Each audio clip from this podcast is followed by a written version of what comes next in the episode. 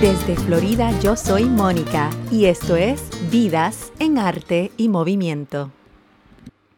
Welcome back. Bienvenidos a otro episodio de Vidas en Arte y Movimiento. Este es el episodio número 54. Y en esta ocasión estoy transmitiendo desde Florida. Digo, no sé si transmitir es la palabra correcta, pero estoy en el área de Tampa Bay. Y resulta que en esta semana se está celebrando la Semana de la Cerveza acá en Tampa. Y por si acaso no sabían, en esta área de Tampa nada más hay 57 cervecerías y se celebran 17 festivales de cerveza al año.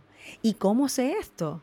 Bueno, resulta que el invitado de este episodio es un conocedor de cerveza, un boricua que lleva viviendo en Florida más de tres décadas y lleva dos de ellas probando, empapándose, conociendo todo lo que pueda sobre la cerveza, la beer, la birra. A Luis Palau lo conocí hace unos meses y verdaderamente me impresionó ese conocimiento y la pasión que tiene por la cerveza. Y pues se me dio, tuve la oportunidad de reunirme con, con Luis en Seventh Sun, que es una cervecería en Dunedin, Florida, donde pude hacerle un montón de preguntas, incluyendo qué es una cerveza, cuáles son sus ingredientes, cuál es su proceso. Hablamos un poco de la historia de Oktoberfest. Habló de cómo se evalúan las cervezas en competencias y los requisitos para ser juez. Espero que disfruten de esta conversación. Yo aprendí bastante, espero que ustedes también. Entiendo que sí, que, que después de escuchar esta conversación van a poder conocer un poquito más sobre lo que es una bebida que muchos de nosotros disfrutamos a menudo, lo que es la cerveza. Recuerden darnos like en la página de Vidas en Arte y Movimiento en Facebook, en Instagram y en Twitter. Y saben que todos los episodios están disponibles vía la aplicación de Stitcher y también vía Apple Podcasts y por supuesto vía nuestra página vidasenarte.com. Bueno, sin más demora, aquí mi conversación con Luis Palau. Gracias por sintonizar a Vidas en Arte y Movimiento. Estamos aquí en Dunedin, en Florida. Bienvenido a mi podcast. gracias. Um, nada, queremos hablar de cerveza hoy, Sí, ¿verdad? sí, Podemos seguro. hablar en español, en inglés, en español, lo que tú en quieras. idiomas que tú quieras. Seguro. Podemos hablar un poquito de todo lo que tú quieras, pero principalmente estamos aquí en este sitio que se llama Seventh Sun Brewery, ¿verdad? Sí, Y, y estamos probando aquí un ale y un lager, y un lager. que son light, o cómo tú lo distingues, porque hay diferentes tipos de lagers, Sí, diferentes. bueno, bueno, las cervezas se, se dividen en, dos en dos categorías principales, el lager y, y lo que es el ale. Y lo- la diferencia es la levadura que se, que se utiliza y eh, también el- el- la temperatura a la cual se, se, se Se fermenta. Se fermenta. Este, Entonces, este tipo de cerveza es clarita. eh, la lager es clarita porque eh, se- normalmente se, se fermenta a temperaturas bien bajitas, 56, 55 grados. Esta, el cerveza ale puede llegar hasta mm, 80 grados de temperatura, ¿Pero pero estás hablando Celsius o Fahrenheit? eh, Celsius. Oh, entonces ellos lo que hacen es, ah, dependiendo de la temperatura, eh, es la diferencia entre una cerveza y otra. Eh, y, y además, ¿sabe? El, el- el grano que se utiliza, la levadura que se utiliza y el lúpulo que se utiliza también. ¿Y cómo se diría lúpulo en inglés? ¿Qué es Eh, hops. Ah, the hops. ¿Y qué hace hops? Explícame. Hops tiene dos, dos propósitos, bueno, tres propósitos. El propósito principal es darle el sabor amargo ese, el sabor este, eh, lo que le dicen bitter en, en inglés. Do, Eh, so, do all beers have hops? Todas las, todas las cervezas tienen que tenerla, sí. Ok. Eh, en, en un grado más alto, más bajo, pero todas tienen que tenerla. Eh, y eso y también lo que hace es le da los olores. Cuando tú hueles una cerveza, normalmente lo que estás oliendo es el, el- el olor del lúpulo. Entonces, por eso es que muchas veces Ah, eso es lo que provee el olor. el olor, es- Ah. ajá. a menos de que sea una cerveza que tenga, por ejemplo, eh, granos eh, muy fuertes, que un stout o algo así, pues ya eso eh, tiene sus olores particulares. ¿Y un stout es otra categoría? No, ¿Sigue siendo bajo uno de estas dos que mencioné? Pues, Tú puedes, eh, stout normalmente son ales. Oh. Eh, entonces, eh, pero hay este, cervezas eh, lagers que son bien oscuras, que, que- que son negras, eh, pero son lager. Y es- todo depende de la levadura que se utiliza y la temperatura a la cual se fermenta. Eh, eso, eso es la que la diferencia entre una cosa y otra. Me gustaría saber cuáles son los ingredientes No, pues- generales que van en toda, la, en toda cerveza. Pues O mira, sea, el, el- gobierno alemán, eh, eh, cuando comenzaron a, a- cuando comenzaron a, a- a hacer leyes sobre la cerveza, eh, crearon eh, una ley donde dijeron que las cervezas nada más podían tener cuatro ingredientes: agua, levadura, lúpulo y, y cebada, ¿Y qué se va a dar otra vez en inglés? barley, Ok. barley. La cebada So que es it's barley, hops, Water water and yeast. and yeast. Es, that, de esos son las cuatro ingredientes. That's it. Okay. Those are the four ingredients on, in every beer. So then, ¿cuál sería la diferencia entre una cerveza y otra? Ah, en- ahora me, vuelve a repetir lo del ale y lager. ¿Cuál sería la diferencia? ¿Qué es lo que lo varía? Pues, es la temperatura. La temperatura a la cual se fermenta y el tipo de levadura que se utiliza. ok. Eh, entonces ahí en ese proceso, porque hay muchas que, muchas cervezas que tienen diferentes sabores, que le ahora le añaden naranja o chocolate. Ajá. Ese, de hecho, vamos rewind, espérate. ¿Cómo se hace una cerveza? Eh, la cerveza es un proceso que lleva miles de años, o sea, desde, la, desde los sumerios, desde, desde las primeras civilizaciones.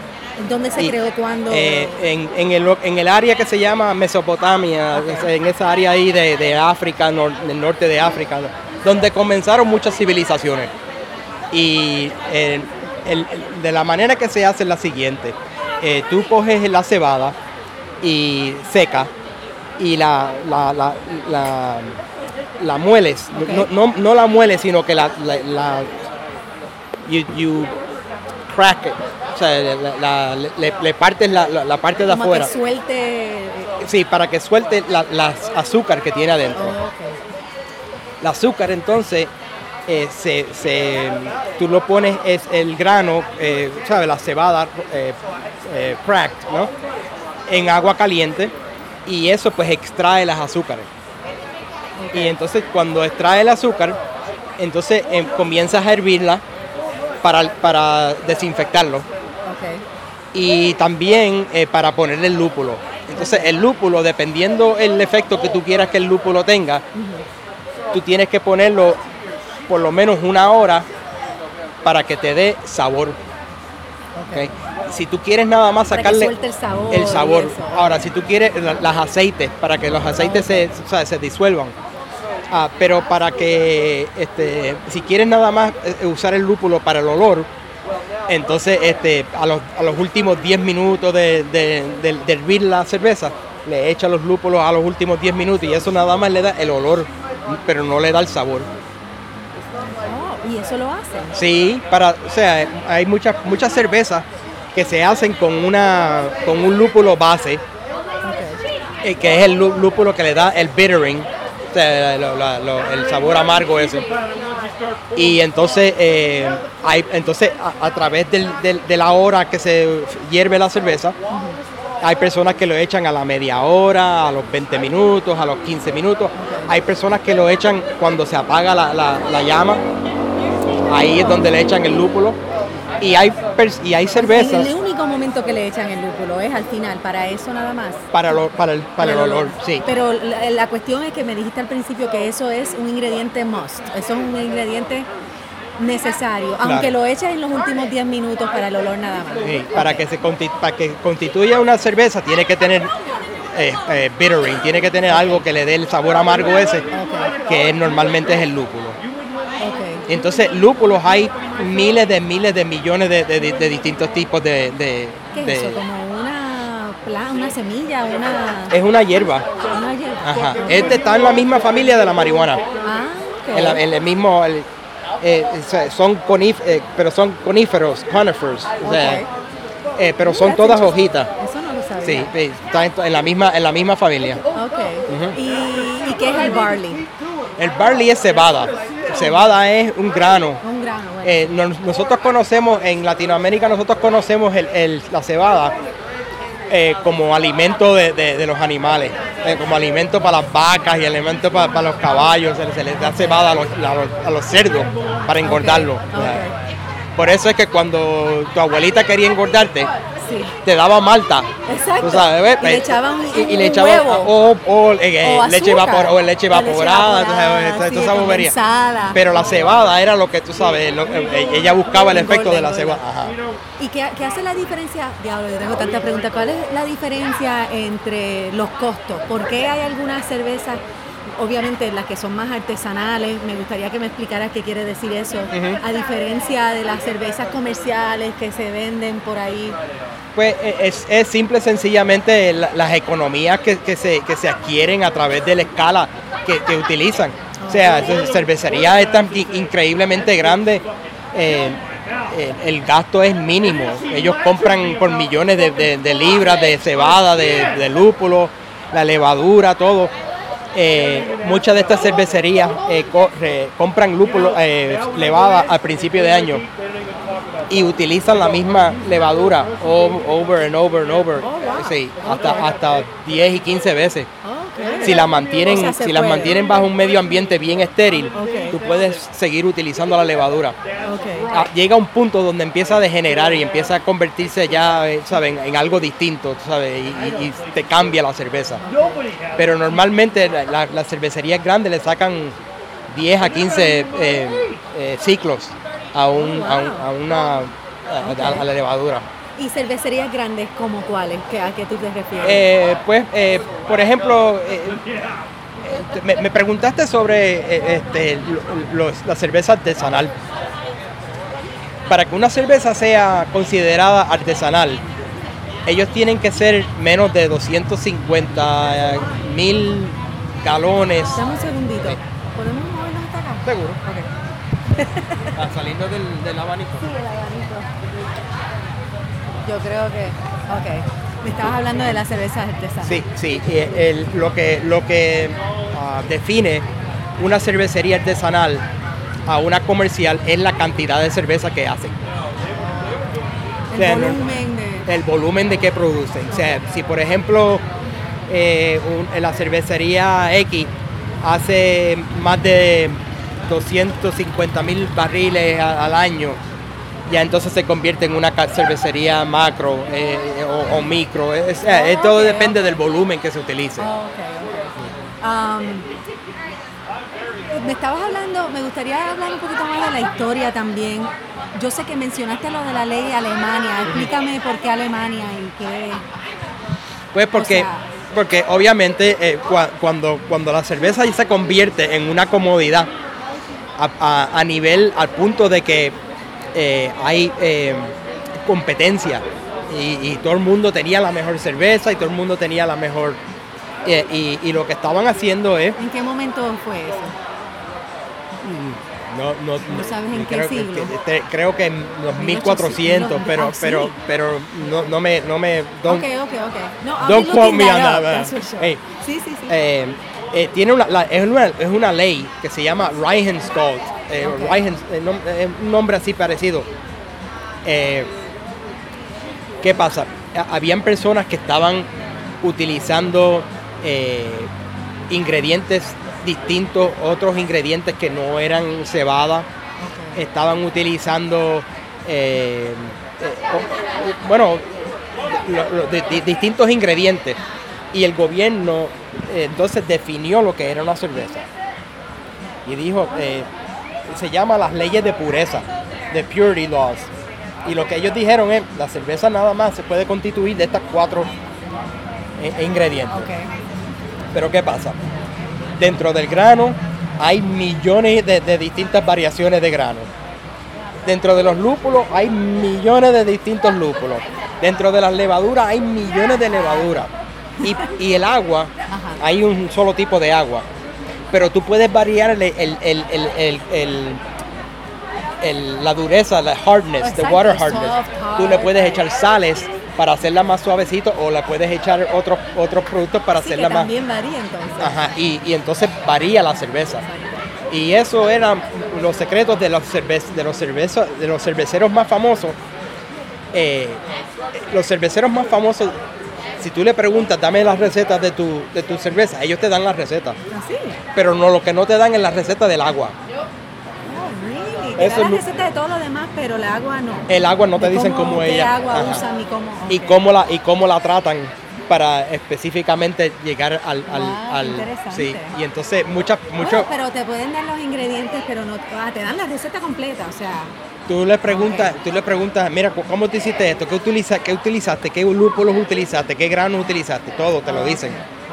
Ahora lo que no, no te dicen es la composición del agua y también es muchas veces no te dicen a qué temperatura fermentan. Ah, porque la diferencia entre una y otra eh, también crea eh, O sea, la eh, diferencia, mucho que ver. mucho que ver con la, con- con la calidad de la cerveza y el, el carácter de la cerveza. Una de las cervezas que, que se, que se nota, eh, y, y por cierto es interesante porque este tipo de cerveza le dicen eh, wheat beer, cerveza de trigo. En cerveza de trigo no está hecha nada más de trigo, está hecha la mitad, eh, debe- tiene que ser trigo, la mitad del grano. O sea, si hay 10 libras de grano, por lo menos 5 tiene que ser eh, eh, Para, eh, para calificar como.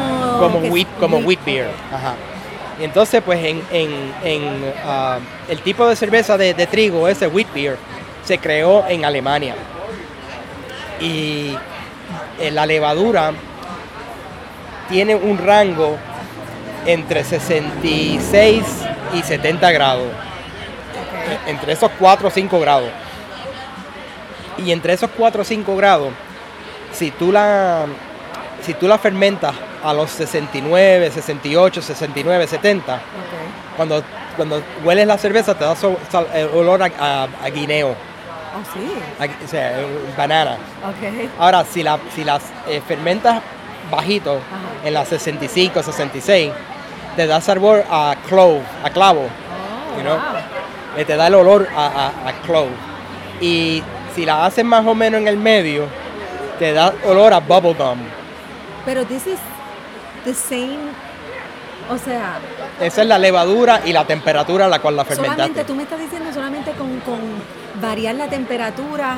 Varías la Wow. cerveza de- de- de- a nivel. Y, y son nada más 4 o 5 grados de, diferencia. Eh, que no es, no es un, no es un, no es, no es que vas a hacerla a 50 grados y el otro a 80 grados. Sí que es, Es ranguitos de Qué 4 o 5 interesante. grados, sí. Pero una persona, a regular person, quizás no se dé mucha cuenta, no se dé cuenta de, de esas variaciones, ¿verdad? No. Y, y eso está bien, o sea, eh, hay, hay personas que, que agarran una cerveza y la beben y "Bueno, esto me gusta. Y tú sabes, ok, chévere, eh, yo, yo- yo los miro raro porque a mí no me gustaría, pero a él, le- ellos les gustan, pues está bien, o sea, Ah, eh, es bien subjetivo. Y, y sí, tú sabes, a- a- hay personas que no le interesa saber cuál es el historial ni cómo lo hicieron, es que dame mi cerveza que sepa buena ya. Exacto, Eh, sí, sí, sí. Y, y- pero eh, normalmente la persona que, que no, el consumidor normal no, no, se, no se preocupa por, por, Claro. todo- por esos detalles. Sí, sí. Cuando uno empieza a hacer su propia cerveza, entonces sí te preocupas por esos ¿Y detalles. qué es lo que comenzó a preocuparte? ¿Qué- co- ¿En qué momento fue? Porque tú estás en tus 50, ¿verdad? Sí, Happy birthday. Sí, gracias. Pisciano. Um, ¿Qué es lo que, o sea, en qué momento fue que tú te empezaste a interesar y a buscar información y a hacer esas preguntas y a, you know, a Pues mira. empaparte de lo que es la cerveza? Sí, eh, eh, el que me conoce sabe que de- de- de- desde chamaco, yo a mí siempre me gustaba la cerveza buena. O sea, yo iba ¿La a- la- buena, Buena, o sea, sorry. o sea, eh, Yo espero que no, esto salga porque hay mucho no el macro, no la macro cerveza, sino el tipo de cerveza que o sea, de más calidad. Pero y como cuál, ¿te acuerdas de las cervezas que te gustaban en esa época? ¿Estabas en seguro, Puerto Rico en ese seguro, sí, sí, en Puerto Rico. Eh, había cervezas, eh, por ejemplo, en aquel tiempo pues se, se bebía, yo bebía Guinness, eh, Newcastle, eh, cerveza St. Pauli, cervezas europeas. Y había un restaurancito alemán en, en- en San Juan, en Santurce. Y nosotros llegábamos a ese lugar no me acuerdo bien, pero me acuerdo que era, eh, quedaba en uno de esos puentes que cruzaban por, por encima del expreso. Eh, pero eh, nosotros íbamos a este restaurante a beber nada más. Y bebíamos pues todos los tipos de cervezas europeas que ellos tenían. Dame una de esto, una de aquello, una de la otra. Y íbamos específicamente, nos viajábamos para ir a buscar cerveza. Y entonces cuando me mudé para acá, me mudé para St. Pete ¿En qué eh, año? En el 2000, en el 1998, en el 98 cuando nació mi hijo. Oh, pero te mudaste, mudaste de dónde? De Miami. Ah, ok. Y me mudé para acá en el 98 y me fui a, a, St. Pete. Y pues eh, en St. Pete siempre buscando un lugar donde tuviera cervezas europeas y demás. O sea que el deseo y el gusto por la cerveza buena siempre ha estado ahí. Pero fue como hace como 20 años, sí. algo así que tú estás, sí. te, has envuelto más con esto de cerveza. Sí, cuando entonces llegué aquí, eh, vine a, esta área y descubrí que... ¿Esta área tú dices Tampa? Dunedin.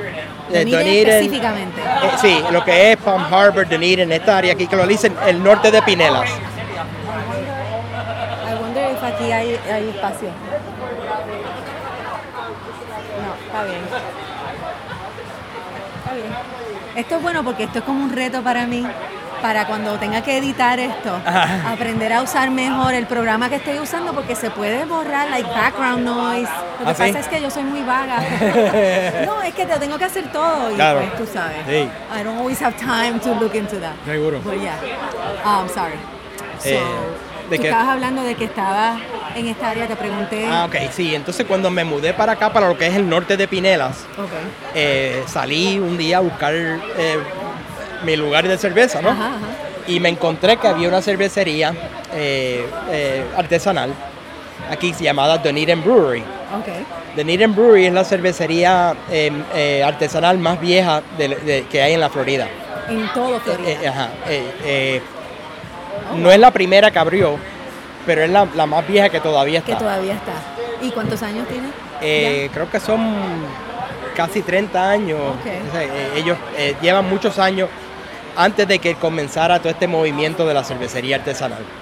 ellos ¿Y estaban... ¿Hace cuánto tiempo es que comenzó este movimiento? En ese momento quizás que tú estás mencionando que te mudaste a esta área de como hace 20 años, algo así, ¿tú No, no, no. Yo diría que esto comenzó... Dale 7, 8, 10 años. Menos, sí. Sí, sí. Ok, es que yo, yo estoy como que perdiendo el concepto del tiempo, pero sí, yo sé que es relativamente poco considerando. Sí, yo creo que son como 9, 10 años. Como like 10 years, Ajá. Okay.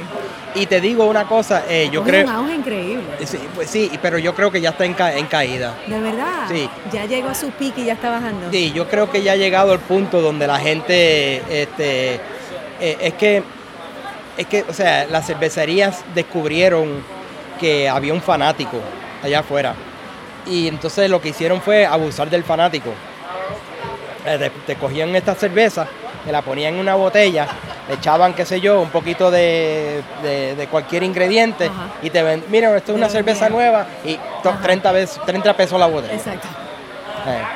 Eh, eh, y, pues te llevas tu botella de 30 pesos y cuando va y la abre, te, sientes como que te, robaron 20 pesos. y, yo creo que eso comenzó a, romper un poquito lo que es la, fiebre esa. Pero eh, también hay otra cosa, hay festivales de cerveza. Antes eran uno o dos festivales. Ahora hay 17 festivales. Y tú sabes. dices aquí en Florida. No, no, aquí en Tampa. Ah, aquí, en, el área. Aquí en, Tampa. Eh, aquí, en, aquí en Tampa hay 57 eh, cervecerías. Wow, ok, y hay como 17 festivales, tú dices, al año.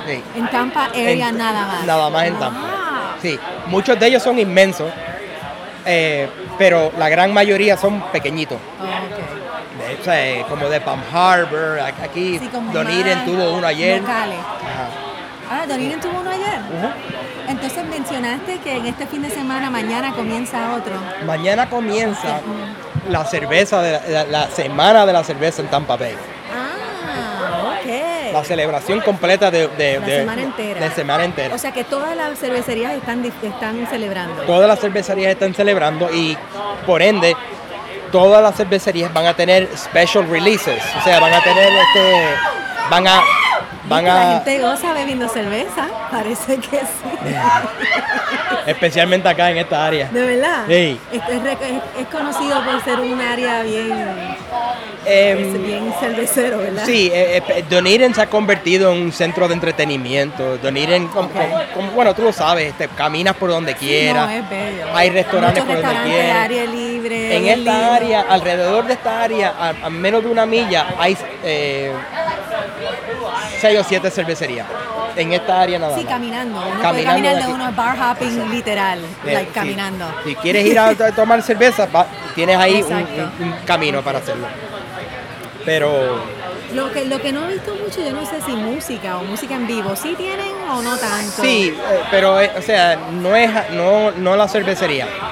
Por ejemplo, la Dunedin Brewery tiene cer- eh, Ellos sí, así que la última vez que fuimos tú me enseñaste que tienen hasta una tarima pequeña. Ajá, ellos, eso, tienen- sí. ellos siempre tienen música en vivo. Ok. Eh, hay otras cervecerías que traen un tipo con una guitarra o alguna bobería de esas, pero Ok. eh, normalmente no, no, porque nadie le presta atención. No, por eso te iba a preguntar, porque están más bien conversando. Ajá, y- ¿Cuál, y- cuál es, de hecho, cuál es la, what's the attraction of drinking beer?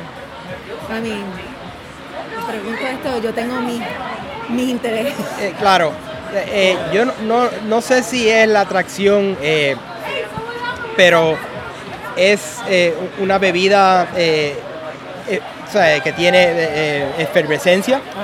Es una bebida que, pues, sabe, sacia la sed eh, para algunas personas eh, y también, pues, ahora que se ha convertido en algo más de, de, catar que de, que de beber, eh, tenemos entonces las diferencias que las personas, pues, sabe, quieren.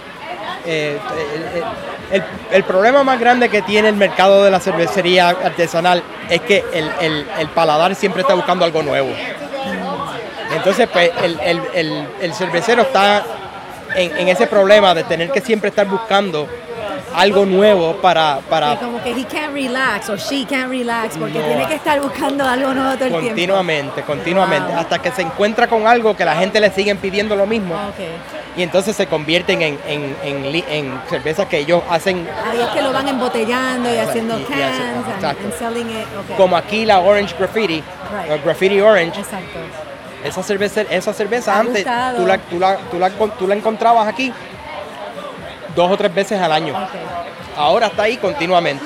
Sí, porque la gente Siempre- pedido. Porque la, siempre la piden, exacto. Y Ok, pues entonces estabas mencionando que, que, que está bajando el auge un poco esta fiebre por la cervecería, pero tú, o- ok, me imagino que, que piensas que, que hay algunas que van a continuar, ¿verdad? It's just like filtering out quizás las que no van a sobrevivir más y e- ellas se irán, Sí. pero me imagino que se queda un grupo. No- Porque esto, o sea, si tú dices que hay 17 festivales al año y que hay, ¿cuántos? 50 y pico Sí. cervecerías en esta área nada más. la demanda hay, Ok. la demanda la hay. Sí.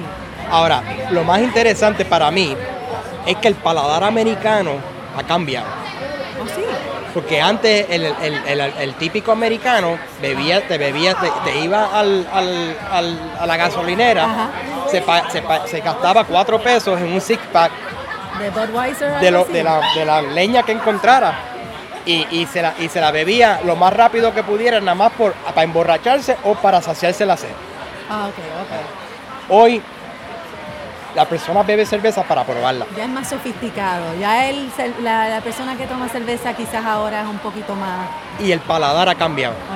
Yo- y yo no creo que el auge de la cervecería artesanal va a seguir de la misma manera que está ahora, pero nunca va a caer a un punto donde estaba antes. Oh, ok. Eh, Porque ya ha, ha habido un, un shift, ¿no? Eh, un cambio al paladar americano que yo creo que se queda.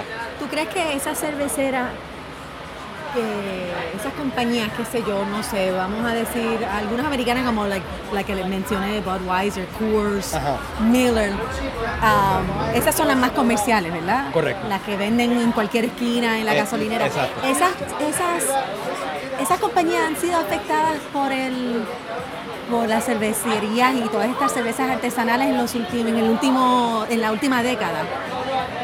Eh, eh, fíjate si se han afectado que todas las eh, compañías de cervecería, como App InBev, Miller, bueno, todas las distintas marcas grandes, han hecho divisiones de cervezas artesanales. Ah, han creado, claro. Y entonces lo que lo que hicieron pero lo que hicieron fue que en vez de hacer su propia cerveza artesanal, lo que hicieron fue que fueron a, las cervecerías artesanales más famosas, las que tenían más auge. ¿Cómo cuáles?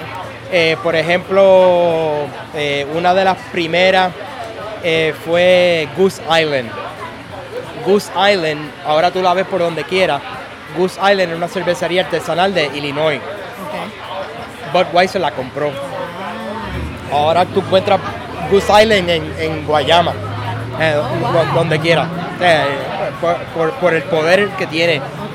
Eh, Do you think that it, changes the, the consistency or the quality o cambia algo de la calidad o en el momento que estas compañías grandes van y compran estas cervezas? Sí, sí, porque es, como una cosa que está hecha a mano Claro, sí. ¿Sabes? Que, que, el, que, el, artesano hace una individualmente, individualmente. Exacto. Y ahora es mass produced, assembly line. Claro. 150 mil galones y esto. Y, y, eh, y el, el, el, proceso de hacer cerveza así en, en, niveles bien grandes es interesante porque eh, eh, ellos te hacen una olla de millones de galones. Y cuando ya eso está, ya le sacaron toda la, azúcar a la cebada, dividen e, ese, esa olla inmensa en cuatro o cinco eh, fermenters, eh, eh, ollas para fermentar, cilindros de metal para fermentar. Ok, eso sería interesante que me que like, go through it cuáles son los steps. Ok. porque mencionaste que primero que va, que se divide en cuatro, pero explícame qué es lo primero que hace. Ok, pues, pues mira, el, proceso de, la cerveza, de hacer cerveza es la siguiente. Eh, tú coges la cebada y, la rompes para que saques el azúcar. Okay. Eh, la, echas en agua caliente a cierta temperatura. Va a haber un efecto donde las azúcares se van a romper, de break down y entonces eh, eh, cuando se cuando they break down eh, la levadura cuando le echen la levadura eventualmente va a ser más fácil poder atacarlas y comérselas ¿okay? y entonces por eso es que tú la tienes que mantener a cierta temperatura normalmente 145 150 grados no sé más o menos una cierta temperatura que tú mantienes la cerveza por, por una hora o lo que sea cuando sacas entonces ese, ese líquido dulce la pones en la olla y eh, prendes la olla y cuando empieza a hervir, 5 o 10 minutos después, eh, ahí entonces le echas el primer, el lúpulo que vas a utilizar para eh, darle el, sabor amargo. Y entonces pues vas manteniéndole el ojo a la, cerveza, chequeas de vez en cuando, de vez en cuando el nivel de, de azúcar que todavía hay en el líquido, chequeas este el pH, ¿sabes? De todas estas cosas vas chequeando mientras la cerveza se va, va hirviéndose y va, y va eh, eh, procesándose, ¿no? Cuando llega ya la hora, le echaste el lúpulo que necesitas y demás, sacas la, cerveza y la, enfrías rapidito, la tienes que enfriar bien rápido, eh, porque si la dejas que se enfríe lenta, se continúa cocinando ¿Y cómo la enfrías muy rápido? ¿Dividiéndola? Eh, bueno, hay, hay, varias maneras. Eh, yo, por ejemplo, que, que, soy cervecero casero, lo que hago es que agarro la, la olla mía y la meto en, un cubo con mucho hielo. Oh, ok. Y la sigo meneando y... Como, como le dicen baño de María, pero al revés. Ajá, al revés, exacto. Qué bien. Y, eh, pero, ah, pero lo que se hace profesionalmente es que la cerveza sale de la, de la olla y pasa por un por un coil que está en un en un en una unidad de refrigeración y, entonces pasa por ahí y, y, eh, enfría. Baja la temperatura Exacto. Porque si tú le echas la levadura a más de 90 grados, matas la levadura. Levadura es un, un- es un ente, un animalito, sea, un, un- organismo. Y este y si la pones muy caliente, pues la, la- la mata. Y entonces pues tienes que llegar más o menos a cierta temperatura. Normalmente la temperatura que tú quieres fermentar la, la cerveza. Y entonces cuando llegas a esa temperatura le echas la, la- la levadura y eh, la, la tapas en una en una en una eh, un envase para fermentar. Un envase para fermentar es a prueba de aire, no, no le puede entrar aire. Pero tiene que salirle aire. Tiene que, porque el gas, eh, el, ¿No el- le has echado el, hops todavía?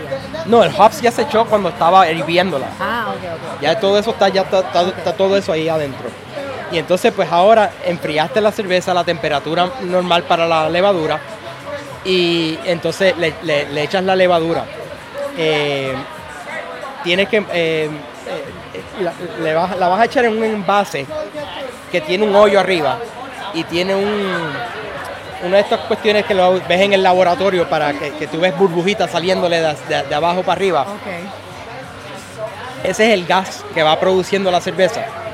Porque la levadura cuando come azúcar eh, produce dos cosas. Eh, gas eh, CO2, eh, dióxido de carbono y alcohol. Entonces pues el alcohol es lo que se queda. El gas sale a través del aparatito ese. Entonces cuando ya llegas al punto donde, no, donde la levadura se ha comido todo el azúcar que hay. Ahí entonces sacas la, la levadura, la echas a un lado y entonces eh, le dejas la cerveza en, en otro envase eh, para que... y le echas un poquito más de azúcar. Pero este envase ya lo quitaste de la levadura. La cerveza todavía tiene en suspensión bastante levadura.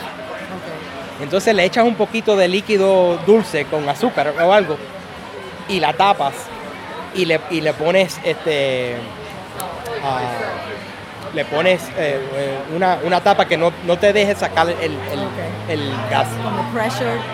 Normalmente la vas a poner en una botella o en un keg o algo así. Y entonces, eh, mientras la cerveza, va, la- esa poquito de azúcar que le echaste al final va procesando, el gas no tiene dónde ir. Entonces, eso es lo que crea la efervescencia. La- la- el gas no tiene a dónde ir y entonces lo que hace es que se mete a la cerveza. Y, y entonces, por eso es que la cerveza tiene burbujitas. Eh, eso, no, eso no es fermentación. No, Ok. eso le dicen ¿Cómo le llaman car- carbonation, carbonización. Ah, car- carbonización, sí, sí, sí, ok. eh, carbonation. Ok. Eh, No sé si es carbonización, pero car- carbonation. Es, es donde tú sabes, le da la- la- el- las burbujas Sí, sí, ese. al, al- a la cerveza. Y, y entonces, o sea, eh, eh, una de las cosas importantes es cuánta, eh, cuánta levadura le echas a la cerveza. Eh, tú tienes que saber cuánta azúcar tiene la cerveza. Eh, porque si tú le echas, no le echas suficiente levadura, se te daña la cerveza. Si le echas demasiado levadura, se te daña la cerveza. Sí. O sea que tú tienes que saber el eh, cuánto azúcar tú tienes en, en el líquido para entonces poder saber cuánta levadura tú necesitas. Y, y entonces pues, eh, o sea, eh, eh, eh, Tienes que, like, test a lot, ¿verdad? Me imagino que al principio Sí. tienes que hacer muchas usa pruebas. refractómetro y echas, y mira, echas este el, la- el- el líquido, el líquido dulce y lo, lo miras y te da un nivel de azúcar. Ah, de verdad. Ajá, y entonces pues ese nivel de azúcar es lo que hace, lo que tú utilizas para, Qué instrumento más interesante. para, para ¿Cómo es que se llama? Ok. Y entonces lo utilizas para, para eh, medir el azúcar y eso es lo que vas a utilizar para eh, saber cuando ya la, la- la- la cerveza está, no hay más azúcar en la cerveza. Que la levadura ya se comió toda la cerveza. Y ese es el proceso. ¿Y en qué momento uno le echa estos ingredientes especiales? Eh, Todo depende. hay personas que le echan los ingredientes especiales y los sabores especiales al final, antes de embotellarla. Eh, hay muchas personas que le echan Justo antes. de embotellarla? A- justamente antes de embotellarla. Ah, pero hay, hay, pero hay ciertos, ah, hay ciertos ingredientes, hay ciertos ingredientes que tú lo echas al principio Oh, y, y entonces ya le vas sacando los, los aceites y los sabores a esos ingredientes. Eh, dependiendo cuál, qué tipo de ingrediente es y cuán difícil sea sacarle este, la- el, el- el sabor, es lo que depende cuándo tú lo vas a echar. ¿Y en qué momento, like how long does it have to sit? ¿Cuánto tiempo tiene que estar embotellado? Eso es, ¿cómo se llama ese proceso? El- bueno, el, el proceso, el- la fermentación se coge normalmente como 10 días. Entonces, después de la fermentación primaria, la primera, tú echas la cerveza en otro, en otro envase y le quitas la levadura para que no tenga la levadura muerta esa. no- no- no la- Después de los iniciales días de fermentación. Ajá, la, echas en otra En para, otra y le sacas la... para entonces a la gravedad va sacándole todo lo que le queda adentro. Ok, Y eso normalmente tú lo dejas 4 o 5 días. ok, A los 4 o 5 días ya estás listo para o ponerle un keg o embotellarla. Embotellarlo individualmente. Entonces, si la vas a embotellar individualmente, que es lo que se hace para competencia, eh, tú la, la echas en una olla y le echas a la olla, antes de echar la cerveza, le echas un, un líquido dulce con un poquito de azúcar. Y eso eh, es suficiente para que cuando, o sea, la mezcla, y es suficiente para cuando tú embotellas la, la- la cerveza, crea la efervescencia dentro de la botella. Oh, ok. Y normalmente eso se coge, yo diría que como más cuatro o cinco días, una semana más o menos. ah, ah, Ok. en- en- O sea que es como un mes más o el menos. proceso completo, del Más o principio al menos. final. Más o menos, sí. Hay personas que pueden hacerte una cerveza en tres semanas. eh, hay personas que te hacen una cerveza en dos semanas, pero, pero, o sea, eh, lo- No la- necesariamente... es- ok. No, o sea, no. eh, eh, la, el- la cerveza tiene que ir por un proceso. Y si tú no la pasas, no la llevas por el proceso, lo que estás haciendo es introduciendo más variables que te pueden dañar la cerveza eventual- eventualmente. Porque la cerveza continúa procesando hasta después de que tú la embotellas. Hay cervezas que explotan. En el momento que tú las abres. No, no. Cuando las compras, tú sin- dices. sin- yo tengo cervezas en el, en el, en, en el closet mío, ¿Hechas por ti? sí, o, que me las han dado, Oh, que explotan, Wow. que han explotado así, ¡boom! eh, eh, sí, Sí, sí. porque todavía están vivas. Eh, porque eh, o sea, siguen procesando y la presión, la botella no aguanta la presión y, y explota.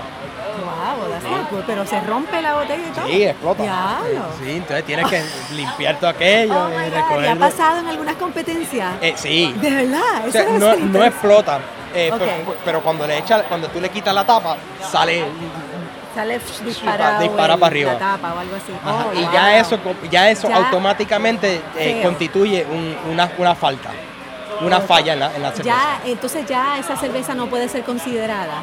O podría ser. Puede ser considerada. Oh, really? Sí, e- ellas la- Porque ellos la- entonces depende el sabor y todo lo demás después de ese primer fallo. Bueno, no, no solo eso. La persona que mandó esa cerveza pagó 7, 8 dólares por mandar esa cerveza para que alguien le dijera que él hizo mal. Para que un juez profesional le diera eh, eh, eh, feedback. ¿eh? Diciéndole, mira, trata esto, trata aquello, trata lo otro. Pero después de la competencia, tú dices. O sea, eso es parte de la competencia. Sí, cuando tú, cuando tú eres juez, eh, tú tienes un- un- una, una hoja que está creada por el, por el, el- el programa de, de- de jueces de cerveza de- internacional. Y esa forma eh, tiene eh, pues, eh, apariencia, sabor, esto, aquello. Las y- diferentes categorías de que se. Ajá. Y entonces pues ya te dicen eh, si tiene si, si, el nivel de lúpulo, si está dentro de los rangos. Entonces también hay unos libritos que son los estándares de la cerveza. Ajá. Entonces cuando tú vas a juzgar, tú coges el librito, lo, lo abres, en- tú ves cuáles son los estándares y tú pruebas la cerveza y tú la comparas. Eh, y entonces pues eh, eso, las cervezas que más se acercan a, a la- a los estándares son las mejores. ¿Y puedes dar ejemplos de algunas? ¿O son muy locales como para que no se reconozcan? ¿O existen algunas marcas quizás que sean más reconocidas? Mira, es interesante que me hagas la pregunta porque mañana comienza eh, la, semana de cervezas de, Tampa. Y comienza con eh, un festival de cerveza en un parque en Tampa, donde van a tener todas las cervezas ganadoras de la competencia, la, competencia que yo te he dicho que yo trabajo. Ah, sí, sí. Esa, la, la, de, Best Florida Beer. Eh, mañana tienen el festival donde tienen todas las cervezas ganadoras, un keg de todas ellas, y, entonces anuncian, por ejemplo, en la categoría de, de lager, quién ganó, la categoría de IPA, quién ganó, la categoría de Stout, quién ganó. entonces, de las distintas categorías, son 32 categorías y pues en las 32 categorías y entonces cogen la cerveza de todas de todas las 32 la mejor de todas. Pero son 32 cervezas, son 32 categorías 32 y categorías. cervezas bajo cada categoría. Sí. Diablo, tú tienes que tomar mucha cerveza entonces. Bueno, te sacrifica. Eh, hay muchos jueces. Oh, okay, tú traes muchos jueces. Me imagino que no pruebas todas. No, no, no, no, Gracias a Dios, estuviera muerto. Eh, Ahora. Eh, o con una pipa. Eh, sí, y uno, eh, dependiendo cuáles son, algunos jueces no les gustan las IPAs, algunos jueces no les gustan los stouts, algunos jueces no les gustan las sabores, las cervezas agrias. Hay, ah, tienen, hay distintas cervezas y entonces hay personas que se especializan en ciertas cosas. Mm. pero los jueces más, más reconocidos los Grandmaster y demás, ellos tienen que saber de, toda la cerveza. Mm. Y entonces eh, eh, ellos son los que eh, normalmente escogen la mejor cerveza de todas. Porque les, les, oh, ponen entonces 32, 32 cervezas frente a ellos con dos onzas y ellos tienen que probar. El ganador de cada categoría. No, no, ya ellos escogieron el ganador. Ah, sí, sí. Exacto. El ganador de cada categoría los escogen y, los ponen a todos frente a los jueces. Y los jueces tienen que escoger entre las 32 la mejor cerveza de todas esas, de las 32. ¿Y cuántos jueces son?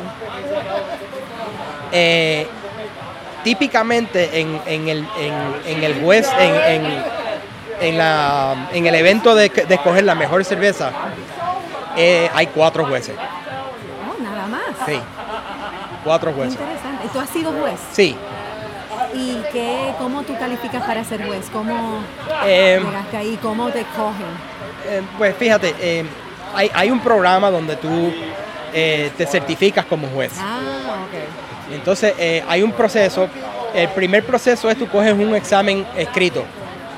Si tú pasas ese, ese, ese examen escrito, entonces te dicen que tú eres reconocido.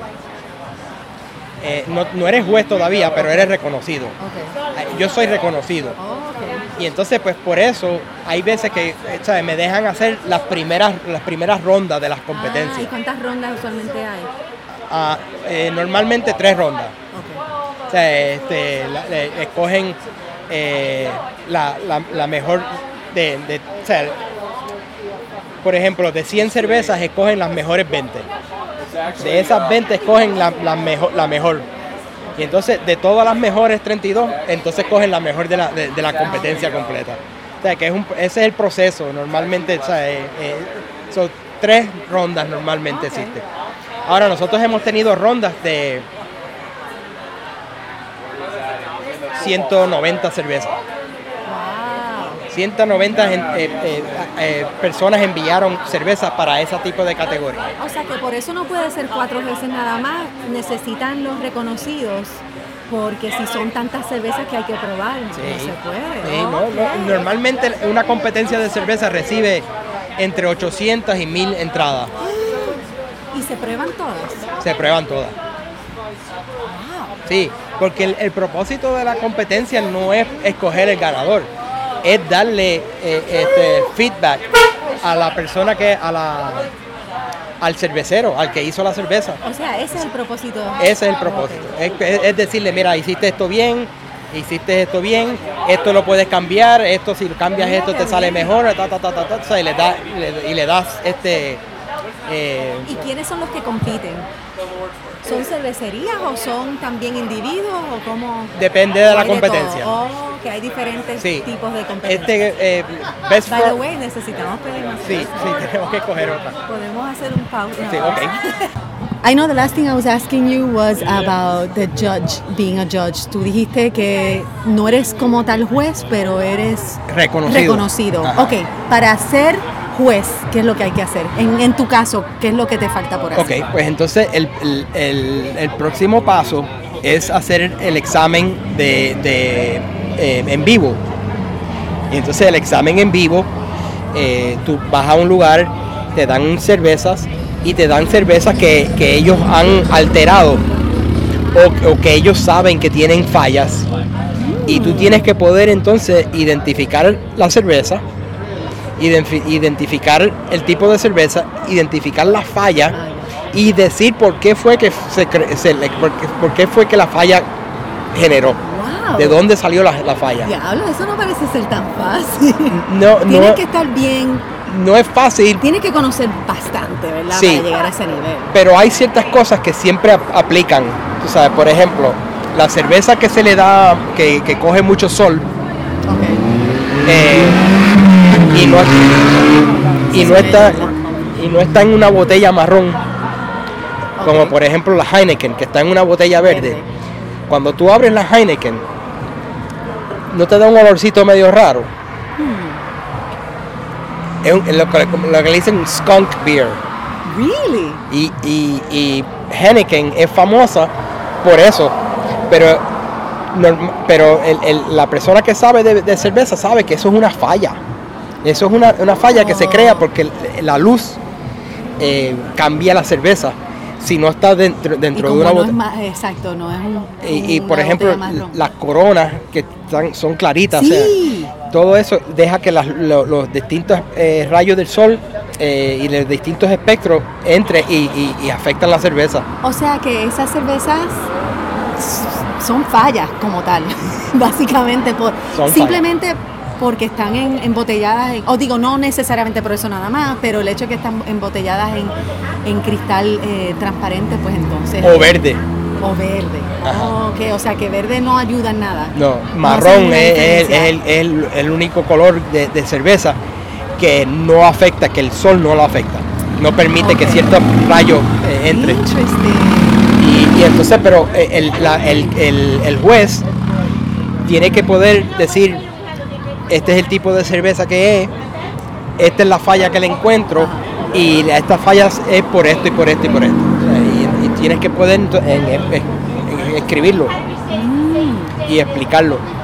Eh, también saber decir lo más difícil que hay de catar cerveza y y de catar cualquier cosa es poder eh, transferir lo que tú saboreas a un concepto o a una idea Sí. Y poder explicarlo. Y, y poder decir mira esto sabe a guineo o esto sabe a mango o esto sabe a, a- a- o esto huele a meado de gato O sea, eh, Sí. Hay, hay lúpulos que huele así a meado ¿Ah, de gato sí? y, y- y- ya ok ya tú sabes lo- el, el- el tipo de lúpulo que utilizaron para esa cerveza Eh, y, y, pues tú sabes es un poco como le dicen en inglés off-putting tú sabes como que te eh, pero pero si la cerveza está bien hecha está bien hecha tú sabes eso tú, tú lo, tú lo ¿Tú te especializas en algún tipo de cerveza o hay alguna algún tipo de cerveza que, que prefieres?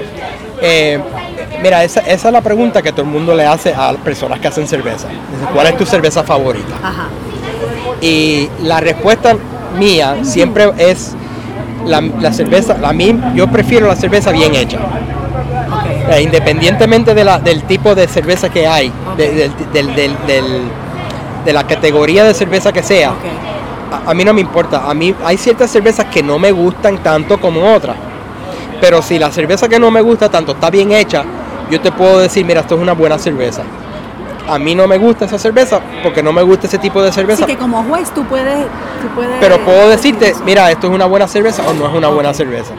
Ahora, eh, la, la- la pregunta que yo, la, la manera en que yo viro la, pregunta es la siguiente. Si yo pudiera beber un solo tipo de cerveza por el resto de mi vida, Ah. ¿cuál sería el, Sí. el- el esti- el estilo Ajá. de cerveza que yo utiliz, que yo que yo bebiera? Y para mí eh, va cambiando poquito a poquito, eh, pero siempre están dentro de los colores estos como marrón, amber, eh, entonces, eh, ese tipo de, de- en ese rango así, tú sabes, rojas, cervezas rojas, cervezas marrones eh, o ambers, o sea, cervezas que están en, e- en ese, en esa categoría. Eh, hay una cerveza que se conoce como Marsen y la gente... ¿Ese es el nombre? po- po- el tipo de cerveza, Oh. sí, el, el, ah, eh, la categoría, el, el tipo de cerveza es un, una- un tipo de cerveza Marsen. Eh, nosotros, Entonces, ¿cuántas? O sea, tú me dijiste 32 categorías, pero eso se refiere a, a- a la calidad o cómo se hace. al tipo de cerveza de- que es. Entonces, ¿cuáles son? Oh my God, 32 entonces. Sí, sí, lagers, light lagers, American lagers, este, European lagers, dark Ah. lagers. Entonces viene Todas esas son categorías. stouts, distintas. este, eh, eh, eh, Irish stouts, esto, porters, viene Baltic porter, American porter, y, te van distintas categorías. Ok. Hay 32 distintas categorías. Y entonces, pues, eh, el, el- el tipo de cerveza, el, como te dije, Marsen, eh, se conoce popularmente como la cerveza Oktoberfest. Mm. La cerveza que se bebe durante el, el festival de cerveza en, en- en- Alemania, Ajá. Oktoberfest, de, de octubre. Eh, ese tipo de cerveza, si para mí yo pudiera nada más, si a mí me dijeran, mira, nada más puedes beber un tipo de cerveza, pues de ahora en adelante, ¿cuál, cuál es? Esa sería la categoría que yo escogía. Ok. Ahora que mencionaste Oktoberfest, explícame por qué October y Oktoberfest, ¿de dónde salió? Ok, pues Oktoberfest viene porque eh, Coño, podemos seguir como otra hora más, pero no, no, no. Es que La- la- tanta información. Seguro. La cebada eh, se, se- se planta, se, se- se siembra al principio del año Ok. y, y, este, norm- y normalmente las primeras cosechas son en octubre. Es como un parto, nueve, diez meses, Ajá. básicamente. Y, y el, ese, esas primeras cosechas determinan la calidad o la suerte que va a tener la- los cerveceros durante. Y entonces se celebra la primera cosecha. Y esa cosecha normalmente se hace en, en- o sea, no es, eh, no es que la cosecha, eh, la cosecha fue en marzo, la cerveza se hizo durante el año, pero se, pero se bebe en octubre. O sea, se presenta o se, se abre. Ajá. Pero lo que celebra es la, es la primera cosecha de la Ah, cebada. mira qué bien. Eso es lo que so celebra. it's like harvest. De hecho, eso va con, con esa época del año. Exacto. Y eso originó en Alemania, mencionaste. Ok, pues entonces sí. Tú dices que tú, tú, tú, tú prefieres, eh, ¿cómo me dijiste? Ma- Marsen. Marsen. Marsen. Pero hoy estás bebiendo un ale que es bastante clarito. Por cierto, ¿O es, esta que estoy bebiendo es agria. ¿es qué? Agria. Es agria. Ajá. Ok. Y no solo es agria, eh, esta, esta gente, tú sabes que estamos aquí en Seven Sun. Right. Ellos hicieron una cerveza eh, que se llama Seven Sun Mule, eh, que es, este, a- hace, a- a- alude a- al tipo de Russian Mule, el- la Ah, bebida esa que es sí, que, se hace con, le echan con jengibre y con este, no, no, le echan, eso es, lo- tú estás hablando de White Russian. Oh, white Eh, Russian. eh, eh, este, el, el Russian Mule es una cerveza, eh, es una bebida con, con ah, vodka, eh, le echan, eh, es como un mojito más o menos, Ok, eh, o sea, con esos sabores. sí. Eh, Entonces ellos hicieron una cerveza que más o menos te, te da ese, ese, ese, pr- prueba para que tú veas esa, esa cerveza. Pero lo que te quería preguntar era, o sea, aunque tienes una preferencia por cierto tipo de, de cerveza, tú sí bebes diferentes Ah, cervezas. no, seguro, sí, sí. Así casualmente, no solamente para los festivales y para las Y competencias. no solo eso, que Eh, cuando... Depende del mood. Oh, wow, huele diferente. Huele como a toronja o algo así. ¿Por qué a Eh, es cítrico, Mm. te da el sabor a 7 Up. Sí, no, ni sabe a cerveza. Ah. Oh my God, esto es un peligro porque esto es como un refresco. Sí, y, y es, es, es, Wow, no, de verdad que está brutal. Mm. Tú sabes la- lo que sabe un poquito como a un. eh, casi como un vinito. tiene jengibre. Somos. Ah, I love jengibre. Tiene jengibre y tiene este también este el, el la- lemon lime más o menos así hicieron como si fuera un, un 7 up con jengibre. Me voy a ir por la tangente porque hablas, ahora que mencionaste jengibre, I love ginger. Ok. Pero, tú sabes que en Puerto Rico en los últimos años se ha- los chinchorreos se han convertido en una moda. ¿Tú sabes eso? Sí. Pues los otros días, hablando de jengibre, compré un, un gancho de estos de ron con, de jengibre. Oh my ¿tú has probado eso? No. ¿A ti te gusta el ron o tú solamente bebes? Yo, no, no, a mí me encanta el ron. A mí me encanta el de- ron. Eh, y, y últimamente, por cierto, eh, eh, el ron es lo que me está sacando de la cerveza. Te está sacando la cerveza, ¿en serio? Sí, porque la cerveza número uno engorda Ah, muchísimo. sí. Número dos, te- si, si- si te quieres te quieres poner en, en algún mood, Ajá. te tienes que meter dos o tres cervezas. Con ron te das un palo de ron y Ya eh, eh, está, ya está ready. O sea, eh, Ah, eh, me- ok. me- es, más, eficiente. Es más eficiente, esa es la palabra. sí. Y, y- y- Y más económico. No, y no más- necesariamente porque las cervezas son más baratas, aunque estas artesanales no Sí, son tan. sí, pero también, o sea, las botellas de ron, yo, eh, yo de, de- de cumpleaños, eh, no, de cumpleaños, no, de, de Navidad, eh, eh, le, le pedí a mi familia que me compraran una, una botella de ron. ¿Y qué, qué botella quiere? ¿Qué, por, por fin o sea, encontré la botella que ¿Qué quería. Y un- una botella de ron de, creo que es nicaragüense, Nicara- no, venezolano, añejado 18 años. Eh, y es riquísimo. O sea, para mí, yo sentarme con un palito y sentarme a ver televisión y sipping, Sipping. eh, eh, para mí es, sí, no, no, imagínate. Eh, pero eh, o sea, la cerveza es, es- es más, menos, menos eficiente, tú sabes, tienes Ah, que... o sea que maybe en unos años yo voy a estar sentándome contigo haciendo un podcast sobre el ron. Oh, Puede ser que Es probable, parece sí. que vas a empezar a Es- es- catar es pro- ron. es pues qué bueno que te lo mencioné, porque lo que te estaba diciendo es que compré este gancho de ron de jengibre. Mano, esa es la cosa más, bueno, pero bien fuerte, era, o sea, es- se, se- sabe como medicina. Mm. Tú te metes eso y te respiras y ahora que tú estás con ese catarro, Eh. mano, está todo bien bueno. Pero nada, yo no sé si acá hay gente que se dedica a hacer Aquí, aquí, hay, aquí hay moonshine y demás que normalmente está hecho con maíz. Eh, y es tipo, tipo, tipo whisky, más o menos. Ah, que más. ok, Eh, ese- eso es lo que se ve acá, pero eh, hay, hay muchos rones y, y es, es verdad que no hay lo que lo que hay allá en Puerto Rico, que tú puedes ir a una persona en, el, en la montaña en el campo, sí, y sí. te dan una, tú sabes, un galón de, de pitorro y todo, entonces tú le echas las frutas que tú quieras, las cu- locuras de la manera que tú quieras. tiene, eh, piña y Sí. mango y coco y Sí, y de carne, gente le echan carne y cosas. Sí. Es, raro, pero Hace años tú no vas a Puerto Rico, por cierto. ¿verdad? hace muchos años que no voy a ¿Más de Puerto 10 Rico. años? No, no hace más de 10 años. Este, eh, yo diría 5 o 6 años. Ah, tantísimo. Sí. Mira, en cuanto a cervezas, ¿hay algunas cervezas? Yo, yo sé que yo te pregunté esto la última vez que yo te vi. Eh, ¿Cervezas que tú recomiendas? Eh, cerveza que yo recomiendo. A la gente normal, gente que esté, los oyentes, los que Pues- están escuchando esto dicen, contra, ahora quiero, tengo ganas de probar cerveza ahora.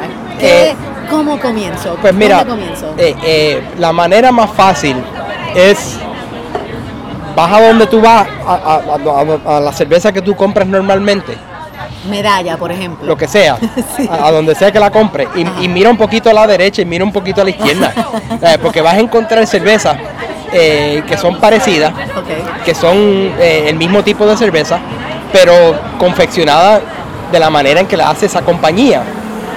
Y entonces la idea es que tú puedas decir, ok, esta, esta cerveza me supo buena, esta es la medalla, esta me estoy bebiendo, esta me sabe eh, más pesada, más lúpulo, me, me gusta más, me gusta menos. ¿sabes? Eh, y, y más o menos hacer un contraste Ir probando y ir probando. otras cervezas, tú dices. Aquí, por ejemplo, en, en la Florida, hay una marca que se llama Yingling. Eh, Yingling es una cerveza eh, americana, una de las, de las más, de las, eh, creo que es la eh, craft brewery más vieja que hay en, en los Estados Unidos. No sé si ellos considerado craft brewery porque ellos, ellos tienen una producción muy grande, pero es eh, eh, lo que le dicen un ah, macro, eh, no es macro beer, es, eh, no es tampoco a nivel de Budweiser, pero. Tiene. Eh, y esa cerveza Yingling hacen una lager oscurita, un poquito más oscura que lo que normalmente se ve una lager, ah, y, pero es riquísima. Y, y a mí me parece que yo, por ejemplo, cuando yo voy a un restaurante o a algún lugar y me dicen que no tienen cervezas artesanales, que lo que único que tienen es la cerveza normal, Ajá. esa es la tipo de cerveza que yo- esa es la cerveza que yo pido, la Yingling. Ah, porque eso es una cerveza normal, entre comillas, que venden en Macro, sitios- macro. Macro. O sea, te la puedes encontrar Pero en entonces cualquier- solamente a nivel de Florida o del sur de Estados Unidos, o sea, no, ellos están hasta Pensilvania. Es una Ah, compañía que, que, que de Pensilvania. Muy buena cerveza. Pero así por el ejemplo, así por, por, por ese mismo, con- como ese ejemplo, hay muchas otras cervezas. Eh, el, el- o sea, eh, el- cambio sucede cuando la persona decide tomarse la cerveza para probarla, para saborearla. No para... As opposed to para Ay, me, ¿sabes? Que tengo, ¿sabes? ¿Qué, calor tengo? Dame una fría. Eh, eh, no es, el día que te sientas y, y la pruebes y la, y la, y la saboreas y te da, y, y más o menos la, la degustas, ¿no? Eh, te das cuenta de, de- de- de las, de las di- diferencias que tiene la cerveza y, y ahí sí puedes comparar. Ahora, eh, si empiezas por ahí, eh, eh, es, una, es un slippery slope, como le dicen en, en los Estados Unidos, porque ah, déjame probar esto, déjame probar aquello, déjame probar. y sigue probando. Y sigues probando y sigues probando. ¿Y qué, qué es lo que más te gusta de ¿Qué tú dirías? ¿Por qué te gusta la cerveza? A, a mí me, a mí, bueno, a- eh, o sea, eh, aquí en esta área se ha creado, eh, la, la cerveza artesanal ha creado una economía, pero también ha creado un grupo de gente. Y la, la- Como la parte social, tú dices. las amistades, la camaradería, o sea, el Sí, camer- sí, sí. o sea, que uno, se, que uno se, encuentra con las personas y contra Luis, ¿cómo estás? Y hola, ¿cómo? O sea, eh, eh, eso, encuentras la misma gente. Ah, eso ha creado un- un- un- un- algo bonito, ¿no? Pero Como una comunidad. como una comunidad, exact- exactamente Ajá. eso, una comunidad. Eh, también hay, como, to- como en toda comunidad, hay gente buena, hay gente mala, hay gente que, tú sabes, y hay, pues. El, el proce- el- problema que, yo estoy teniendo ahora con, esta comunidad específica es que ahora se ha convertido en una competencia. Es a ver quién es el que puede llegar a, buscar la, última cerveza que salió de tal cervecería. Y hay gente que se dedican a esto, a esta semana que viene. Es locura porque todas las cervecerías van a estar soltando una cerveza nueva. Wow, sí. O sea, que van a haber gente En todos estos lugares buscando esa cerveza. por todo, por todo el estado. gente por- bien fiebre. por- sí, bien fiebrúa. y e- ese, el bien fiebrú es lo que me quita a mí la, la- tú sabes, me quita a mí la, eh, tú sabes, eso es una, una bobería. Pero este, me, me gusta la cerveza, eh, es una, es, ¿sabes? Es, un- es una bebida interesante, es una bebida compleja, es una bebida eh, dentro de dentro de los cuatro ingredientes. Sí. la- las variaciones que tú puedes hacer al- a- Increíble. es increíble. Solamente usando esos cuatro, Cuatro ingredientes, la puedes- temperatura El tipo y en el momento que tú le echas los ingredientes. o cuánto tú tuestas el grano, cuánto tú esta- qué tipo de levadura tú utilizas, qué tipo de lúpulo, cuándo tú echas el lúpulo, o sea, hay tantas y tantas y tantas variaciones que es una cosa que para la persona como yo, que no puedo beber la misma cerveza tú, viste, hemos Sí, estado que tú aquí. lo cambias. Yo siempre cambio la cerveza. Yo nunca, nunca puedo, nunca verdad. puedo beber la misma cerveza dos veces. Tengo que, o sea, y, y eso soy yo. Ajá. Y, y eso, pues, eh, te da la oportunidad, por ejemplo, cuando tú estás haciendo una cerveza, tú la haces a, a tu manera. Eh, tú, tú la haces algo que tú piensas que te va a gustar a ti. Ajá. Eh, y eso normalmente quizás no sea eh, eh, exactamente como los estándares esperan, Ajá. pero como quiera que sea, pues tú sabes, eh, eh, es algo que tú, tú, tú disfrutas, tú- a ti te gusta y pues, la, la hiciste Para tu paladar. para, eh, para, y para tu disfrute. ¿sabes? Para- ¿Y tú siempre estás haciendo, tú siempre tienes cerveza? ¿O lo, o lo haces como en, por época? El problema es que últimamente eh, yo empecé yo empecé a, a- a hacer ca- intercambio de cerveza con otras personas Eh, y tengo eh, compañeros de intercambio de cerveza en eh, varios en los Estados Unidos y varios en Europa y entonces pues ellos me dicen mira envíame esto o ¿Y se envían las cervezas por correo? yo he enviado, sí, yo sé, se envía, especialmente aquí en los Estados Unidos. Yo envié a uno de los eh, compañeros míos en, en, en, um, Holanda, en Ámsterdam, Ok. Ah, pero fue una locura, eso me salió 90 dólares nada más enviar la caja aquella. Y ya yo le dije a él, no caballo, si tú quieres intercambiar cerveza, ven para acá o yo voy para allá. Pero es, sí, eso de, de- de estar mandando cerveza por el correo, no, tú sabes, Mira, te dicen palau, ¿verdad? palau. Thank you so much. ¿Algo más que quisieras añadir? No, eh, bueno, eh, eh, de- disfrútala. eh, eh, No, la, cerveza es una bebida compleja y, y si la, la- te, te sientas a, pro- a probarla vas a, vas a descubrir eh, muchas cosas. Muchas gracias. Salud. A la orden. Salud.